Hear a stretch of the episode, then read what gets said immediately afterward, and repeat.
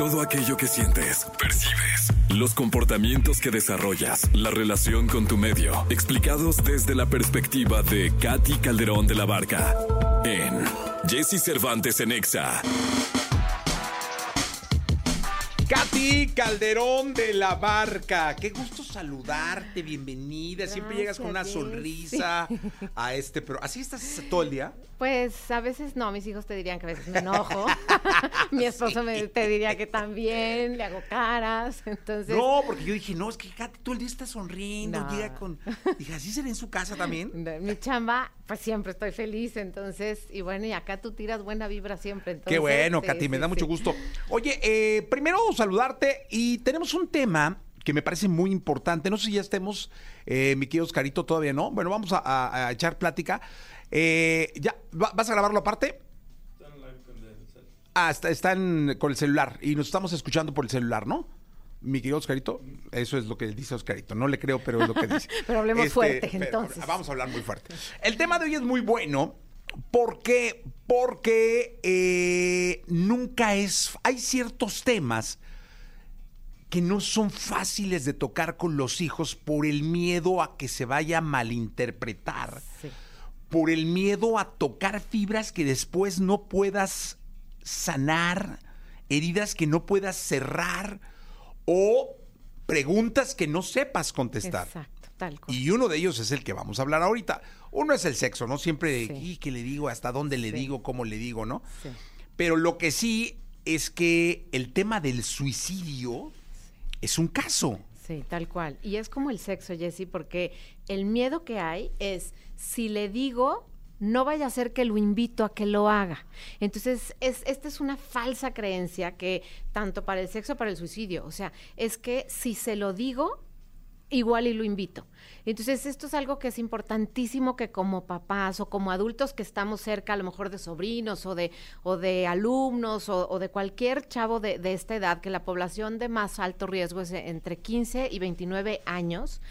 Entonces, es, si alguien también batalla con salud mental, a veces da miedo, ¿no? Me decía este una, una amiga este que su esposo eh, se suicidó, que había señales y decía eh, es que este, me daría un balazo, me daría un tiro, me daría, o sea, este tipo de frases que, que te hacen ver, que a veces los, los hijos nos dicen, o sea, de repente, no, la vida ya no vale nada, no, no tiene caso seguir viviendo. Este tipo de, digamos, como, como de comunicación de expresiones que tienen, a veces como papá nos manda una alerta de miedo, de no, no digas eso, no. y entonces como nuestro miedo no nos permite brincar al lado de la curiosidad, entonces no hacemos preguntas, Jessy, es bien importante que hagamos preguntas de, a ver, ¿por qué dices eso? O sea, ¿por qué dices que no tiene sentido? Y entonces cuando empezamos, pero esa pregunta, como bien dices, tenemos que tener la apertura para escuchar, cerrar la boca y poner las antenas a tope para ver qué es lo que me está diciendo realmente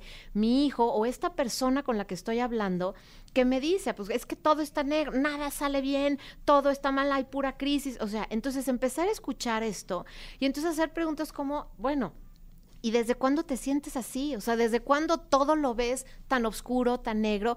Porque ese, ese es el miedo de empezar a ver la desesperanza de alguien. Y cuando vemos la desesperanza en alguien más, da, o sea, justo da miedo porque se prende la, la alerta en tu sistema de decir, aquí hay un peligro, aquí hay un riesgo.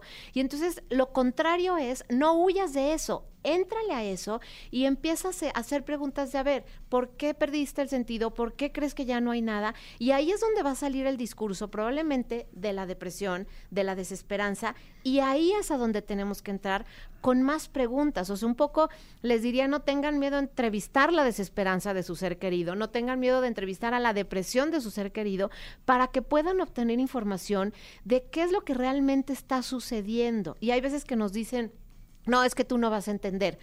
Es, es, decirles, a ver, pruébame, te prometo que voy a poner toda mi atención y voy a tratar con mucha curiosidad de entender cuál es tu sentir. Es que creo que aquí es un tema de escucha. Sí.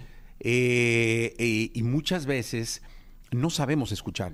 De hecho, si hiciéramos una encuesta de cuántos de nosotros sabemos escuchar, seríamos muy pocos. ¿eh? Muy, muy pocos. Yo, a mí me ha costado mucho trabajo escuchar. Como hablo tanto, eh, me ha costado mucho trabajo, pero he, he, he, trabajado muchísimo la escucha. O sea, estar permanentemente escuchando y, y- y contenerme las ganas de interrumpir con una opinión simplemente para escuchar. Sí. Este, esa parte me parece Fundamental. fundamental. Y fíjate, uno escucha, Jessy, cuando uno sabe estar en soledad. Uno escucha cuando uno se permite estos espacios de silencio en donde al primero que aprendes a escuchar es a ti mismo. Entonces, esto, esto justo que, que estás compartiendo, cuando tú logras irte a este silencio de tu interior para poder mirar con curiosidad, escuchar tus pensamientos, darte cuenta cómo viene esto que decías, ¿no? Este impulso por opinar, este impulso por expresar, por comunicar. Entonces, cuando me doy cuenta que eso está dentro de mí, entonces puedo tener algo que se llama la autorregulación, o sea, que es parte de lo que nos ayudaría con las emociones incómodas como el suicidio. O sea, estos silencios que nos permiten, o sea, realmente conocer nuestro interior. Ahora, cuando tú estás en una situación de, de- de depresión, en una situación en donde estás batallando con tu salud mental, estos silencios, si solamente son con la voz tóxica, con el crítico interno a tope, diciéndote, culpándote, eh, en este discurso de tú no vales, tú nunca vas a poder este, hacerlo, tú eres poco, eres insuficiente. Entonces ahí es donde, o sea, el, el que tú tengas este diálogo solo para ti y no lo compartas, te, o sea, te, lleva a un espacio muy oscuro. Si tú tienes esta capacidad de decir es que yo no valgo nada o yo nunca voy a poder, entonces empiezas a permitir, obviamente, que salgan estos pensamientos y ahí es donde viene nuevamente el aprender a escuchar. Cuando alguien te dice, a ver, no, date cuenta con cosas muy específicas. Esto lo hiciste bien. El otro día me preguntaste cómo estoy. Quiere decir que eres alguien que ve por los demás. Y entonces con cosas muy puntuales les permitimos de manera concreta que visualicen cómo sí pueden hacer eso o cómo sí son capaces de hacer cosas. Ahí es donde el escuchar con, con curiosidad cosas muy concretas cambia la, como la atención de tu pensamiento hacia un espacio en donde puede ser algo ya constructivo, porque escuchar te permite llevar tu atención hacia otro lado con todos tus sentidos. Y cuando tú tienes un diálogo que ya tú tienes tu idea, tu opinión, tú no escuchas, es lo que decimos, escuchas para responder, no escuchas para entender. Oye, pero dime una cosa, Katy, ¿cómo, ¿cómo empezar a tocar el tema con los hijos? Porque estamos suponiendo que aquí ya todo está listo, estamos arrancando y los hijos están... Pero ¿cómo, cómo empezar el tema?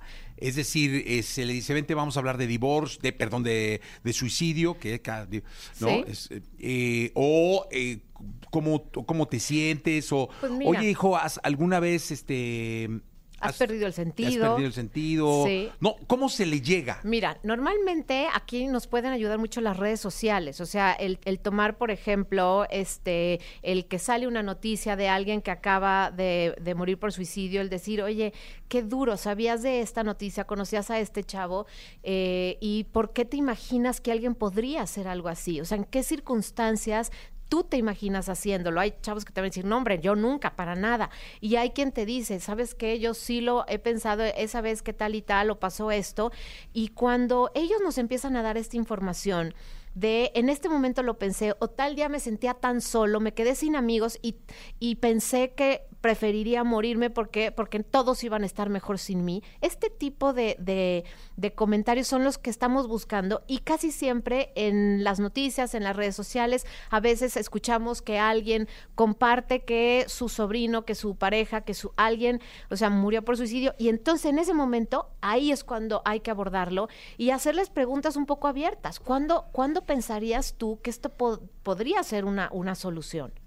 Sí, esa parte es, es complicada. Creo que puede resultar incluso hasta más complicada que, que el sexo, porque luego muchas veces creo que no hay que esperarte a que te manden una señal.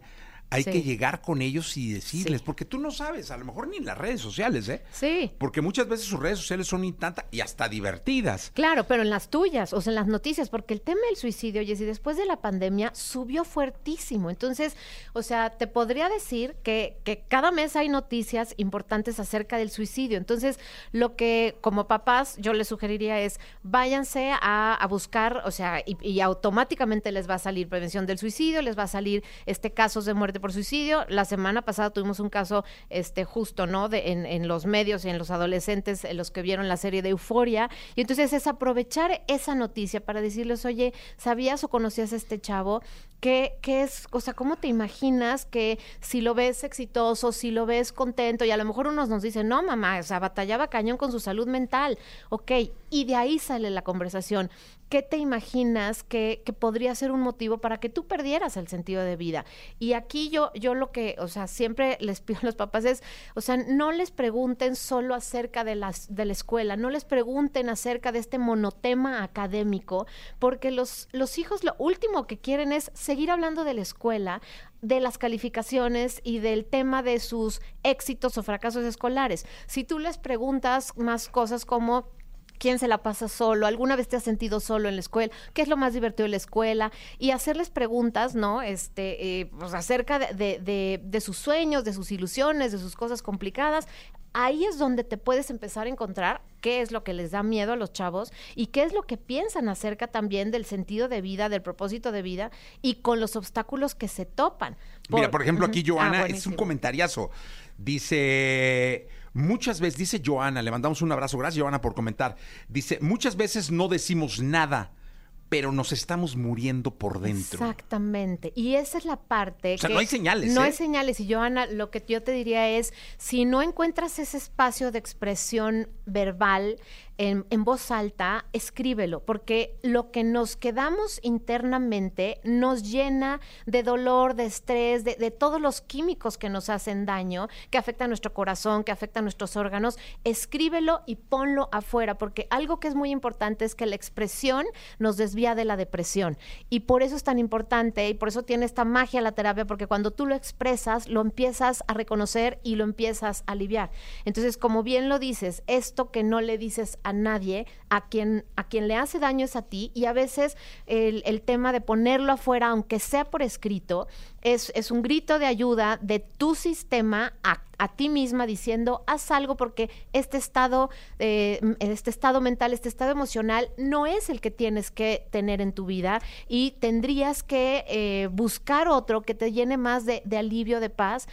Y otro, otro punto, y es bien importante, es a veces en las familias hay temas de suicidio, hay veces en las familias que sabemos que el tío que se suicidó y nos da miedo decírselo a los hijos cuando empezamos a notar que también están aislados y callados. Es bien importante hablar de los temas de salud mental porque eso a veces nos ayuda a prevenir, a prevenir que no nos pase como, como Joana nos comparte, que te quedes en un lugar aislado sin poder abrir tu corazón porque porque a veces piensas que no es un lugar seguro. Mira, aquí hay otra, hay muy buenas, ¿eh? la verdad, la gente está participando este, y me da muchísimo gusto. Dice Carlos, las canciones influyen, es decir, yo me refiero a que la música, sí. que empiecen a escuchar música más emo, que le llaman más, sí. emotion, más emocional, sí. eh, más balada, balada triste, de esas, como le llaman, rompevenas, sí, ¿no? Exactamente. O cortavenas. Sí, porque además, fíjate, este espacio de soledad que duele te lleva la atención, Jessie, a buscar cómo todo a o sea, fuera de tu sistema, fuera de tu, de tu persona, te confirma la soledad. Entonces, es bien importante que, notemos el tipo de canciones que escuchamos y que esto que a veces las canciones nos permiten expresar, es muchas veces lo que está pasando dentro de nuestro corazón. Entonces, pon, poner atención este, entre las amistades, en la familia, cuál es el tipo de canciones de música que estamos escuchando, porque nuestra mente se está enfocando, si tenemos una soledad que duele, en cosas que hablen de mi soledad. Es, ese es el punto de, mi, ahora sí que de mi atención. Oye, aquí hay una muy buena, dice, no nos da su nombre, pero le mandamos un abrazo con muchísimo afecto. Dice, hola Jesse, yo soy una persona que ha intentado suicidarse dos veces. Mis hijos fallecieron y mi matrimonio era un total fracaso. Vivía en desolación, en dolor. Es una enfermedad que día a día lucho con ella. Luché en silencio mucho tiempo. El día de hoy voy con mi terapeuta y aquí sigo. Pues te felicito, de verdad, como dice Jessie, un abrazo, un abrazo porque no es fácil enfrentarte a, a, un dolor tan grande, tan desgarrador, que es lo que nos hace perder el sentido de vida. Ahora, ahí hay una parte en tu, en tu ejemplo que nos da mucha esperanza, porque a pesar de todo este dolor, hay una parte de ti luminosa, hay una parte de ti valiente, llena de coraje, que está buscando salir adelante de este dolor. Y ese es un ejemplo tremendo de resiliencia. Gracias por compartirlo, porque a pesar de todo este dolor, hay, hay, ejemplos como el tuyo de valentía y de búsqueda de sentido. Y yo te diría, o sea, no, no dejes de buscar ese sentido, no dejes de, de, trabajar en ti, porque te vas a encontrar seguramente ese propósito por el cual tú sigues aquí y hoy de entrada a muchos que te estamos escuchando y leyendo, nos inspiras a seguir adelante. Eh, por aquí dicen, por cierto, tú y tu estación, muchas gracias. Eh, fueron parte de mi recuperación en una de mis etapas, ya que todos los días los escuchaba y eran una parte muy importante de mi recuperación hasta el día de hoy. Un abrazo muy grande. Y nos recomienda, dice, la película de El hijo de Hugh Jackman toca ese tema. Eh, saludos, Diego, un abrazo muy grande. Saludos a su hijo, a sus hijos y a su esposa. Es su aniversario de bodas. Yadira te ama, Diego, así que le mandamos un abrazo a ambos. Sí, y esta película es, por ejemplo, una es una película muy fuerte porque porque te topas con la impotencia, con la ignorancia, te topas también con eh, hay una escena que recuerdo mucho de, de, del psiquiatra tratando de decirles no se lo lleven y la parte de los papás tratando de, de, de buscar el rescate de su de sus hijos hijo, digamos, de su hijo, y veo la falta de, de capacidad, digamos, del psiquiatra de poderles decir desde un espacio más compasivo y más empático, de no se lo lleven, corre riesgo, o sea, no, no desde esta postura médica tan distante. Y entonces esa escena para mí fue, fue muy significativa, Jessy, porque es la parte en donde faltó la compasión de poder tocar el corazón de los padres, el miedo de los papás pensando que estaban haciendo lo adecuado para su hijo.